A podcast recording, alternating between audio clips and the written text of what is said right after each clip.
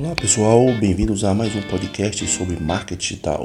Aqui é Alex Coelho e hoje falaremos sobre um erro muito comum que os gestores de mídias sociais, de redes sociais ou administradores de sites cometem a não fazer a integração do Google Analytics com as redes sociais, principalmente a parte de análise estatística.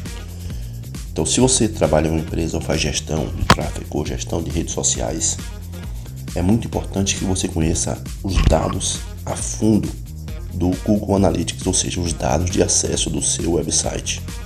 Por que, que eu falo isso? Porque você vai ter informações importantes que o Google te entrega e muitas vezes a gente não acessa, né? Informando, por exemplo, hora de acesso, preferências dos usuários do seu site, qual a hora mais acessada, qual o tipo de navegador, qual o tipo de sistema operacional, quais são as preferências deste usuário. Então, são informações que você pode trazer para a sua rede social, fazer estatística da rede social em conjunto com o Google Analytics.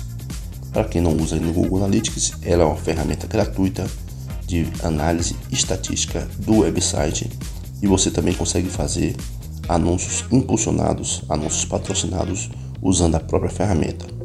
Então, a vantagem de você usar o Google Analytics para conhecer melhor o seu público é justamente essa.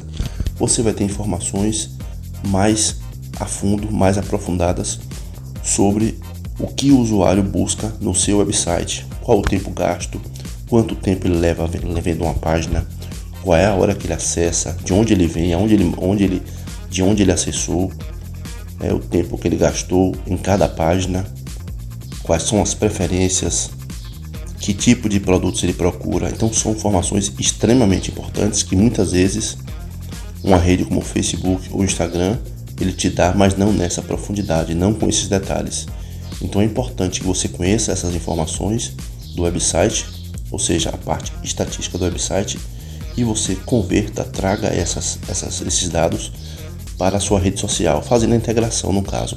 Inclusive, você é o indicado é que você faça análise estatística das redes associado também ao seu website, porque lá no website você pode levar informações, levar links da sua rede, né? integrar o site com a rede.